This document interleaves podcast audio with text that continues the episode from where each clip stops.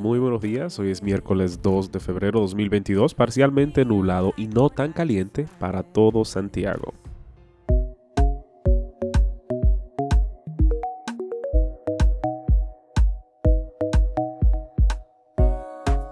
El presidente ruso Vladimir Putin acusó a Occidente de crear deliberadamente un escenario diseñado para atraerlo a la guerra e ignorar las preocupaciones de seguridad de Rusia sobre Ucrania en sus primeros comentarios públicos directos sobre la crisis durante casi seis semanas, se mostró un Putin desafiante, sin signos de retractarse de las demandas de seguridad que Occidente ha calificado de no iniciadoras y una posible excusa para lanzar una invasión, cosa que Moscú niega.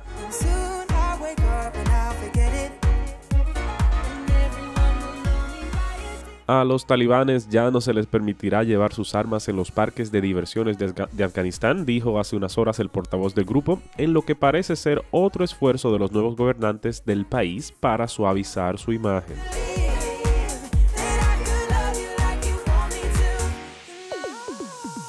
El crecimiento del PIB de los dominicanos se situó en 4.7% en 2021 con relación al año 2019, reflejando una reactivación real de la economía dominicana en lugar de ser un rebote estadístico, contrario al caso de muchas de las economías latinoamericanas.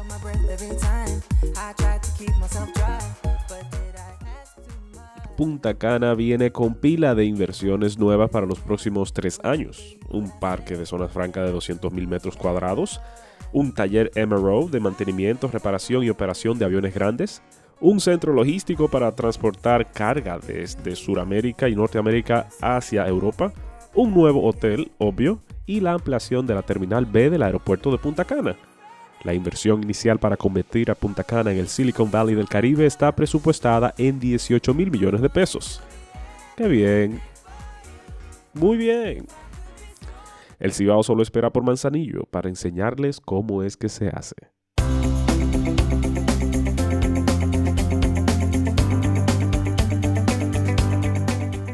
Hoy terminamos la miniserie El Evangelio de parte de nuestros hermanos de Ira y Gracia. Si no has ido a chequearlo, ve, dale un check it out en Instagram, arroba Ira y Gracia, Ira y Gracia en YouTube y también en iraygracia.com. Todas las religiones falsas de este mundo creadas por el humano tienen un común denominador, las obras del hombre. El pensamiento del hombre siempre lleva a crear religiones en donde la salvación o la vida eterna en el cielo se gana por medio de diferentes obras o esfuerzos humanos. Esto refleja cómo el hombre quiere estar en control total de su vida, sus deseos, sus decisiones y su salvación. Pero esta ideología, como ya vimos, no solo no tiene sentido, es precisamente lo opuesto de lo que nos enseña la Biblia. El Evangelio no consiste en que tú y yo nos esforcemos para que por medio de buenas obras Dios nos perdone y nos acepte. Honestamente, ¿qué le puedes ofrecer tú a Dios? ¿Qué tengo yo que le pudiera ofrecer al Creador Todopoderoso? Hay una palabra pequeña de cuatro letras en la Biblia con el poder de darnos una verdadera esperanza. Esta es la palabra pero. Pablo en la carta a los Efesios en el capítulo 2 nos dice a la iglesia que todos estábamos muertos en nuestros pecados y transgresiones. Nos conducíamos conforme a los poderes del mundo según el que gobierna las tinieblas, como los que viven en desobediencia. Impulsados por nuestros deseos pecaminosos como los demás por naturaleza éramos objetos de la ira de Dios. Pero Dios. En esta palabra simple cuelga la esperanza de todo hombre. Los versículos 4 al 5 de Efesios 2 dicen, pero Dios, que es rico en misericordia, por su gran amor por nosotros, nos dio vida con Cristo, aun cuando estábamos muertos en pecados. Por gracia, ustedes han sido salvados. Lo que distingue la religión verdadera de todas las religiones creadas por el hombre es la gracia. La salvación del hombre y la vida eterna provienen de Dios mismo como un regalo del favor inmerecido de Dios. Como ya vimos, la Biblia nos muestra la cruda y triste realidad de que nadie merece el perdón de Dios. Todos merecemos justamente su castigo. Dios decide por su propia voluntad perdonar y redimir pecadores de manera que la salvación bíblica depende el 100% de Dios y no del hombre.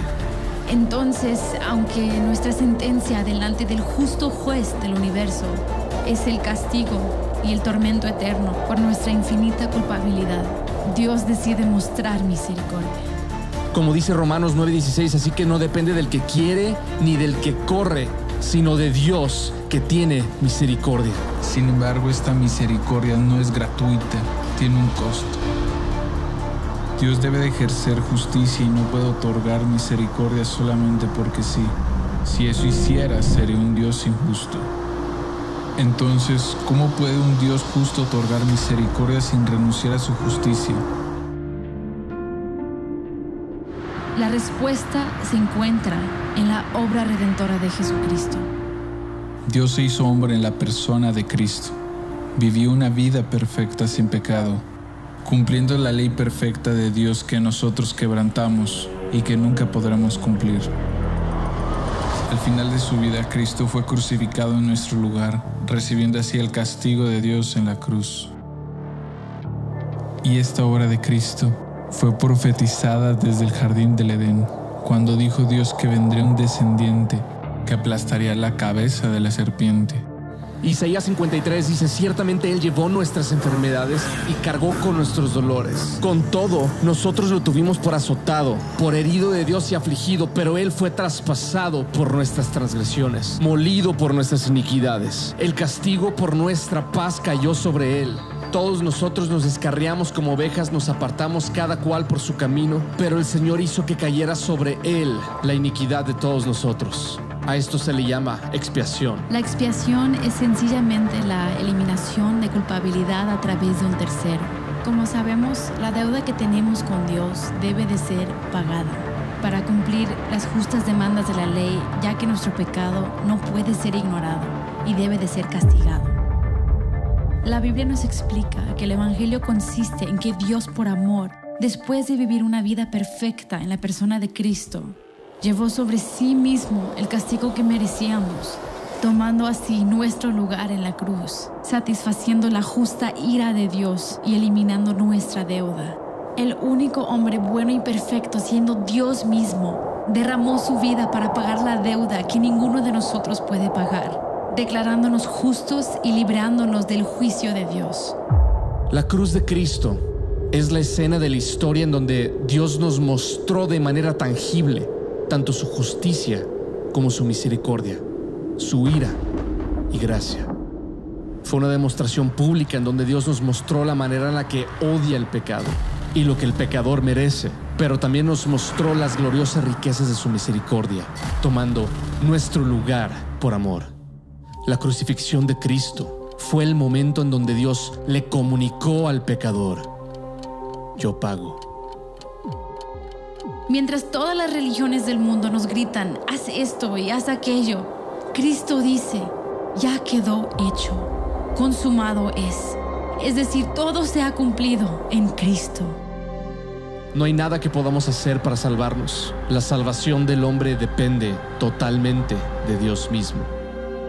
El Evangelio verdadero, aunque humilla al hombre y exalta la gracia de Dios en la salvación, nos da una verdadera esperanza, ya que por medio de un tercero podamos ser libres de nuestra culpa.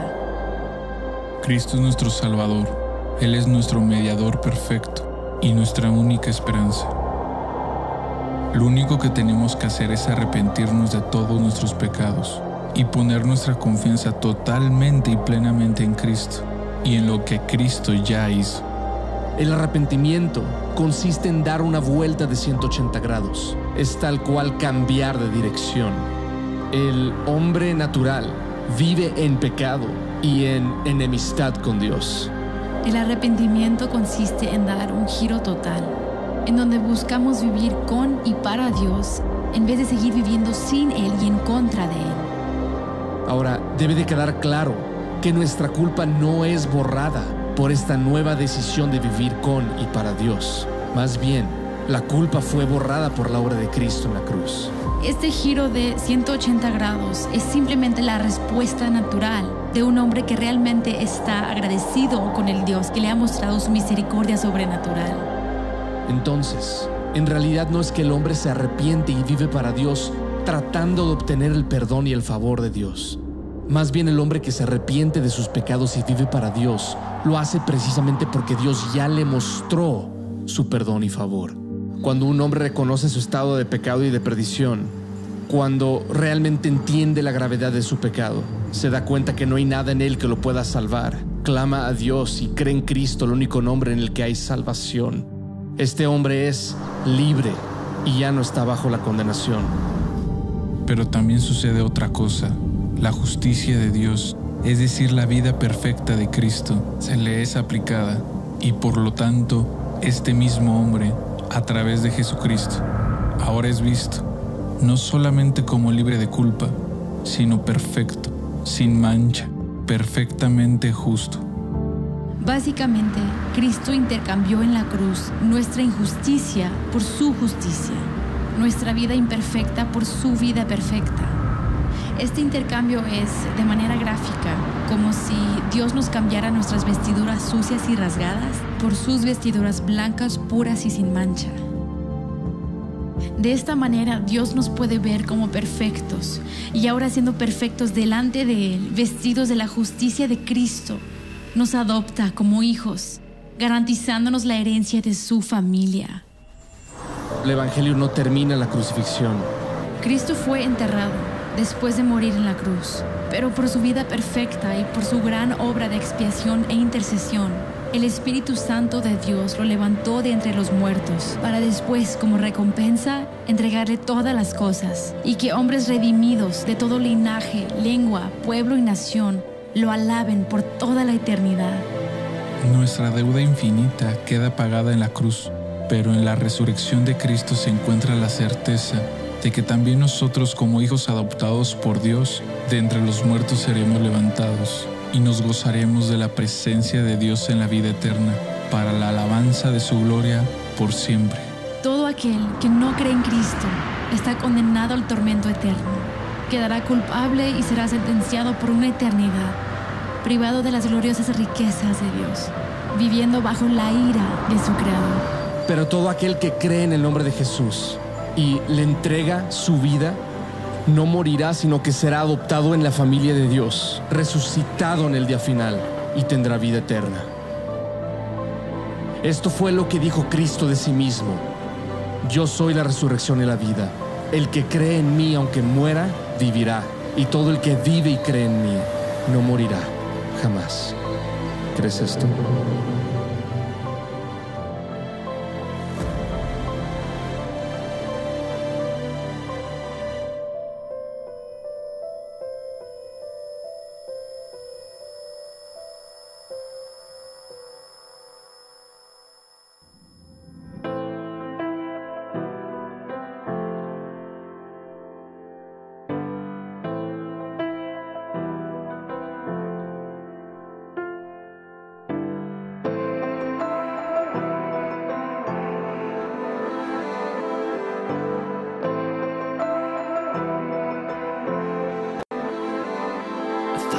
Thousand times I've failed, still your mercy remains.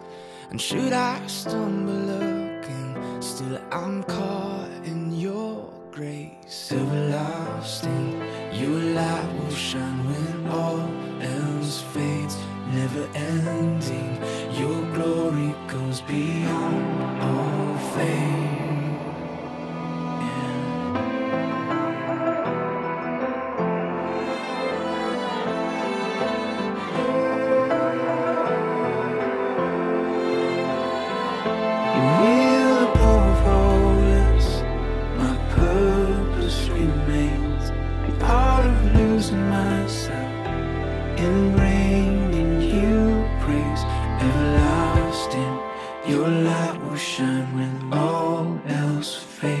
Never ending, your glory goes beyond all fame. In my heart and my soul.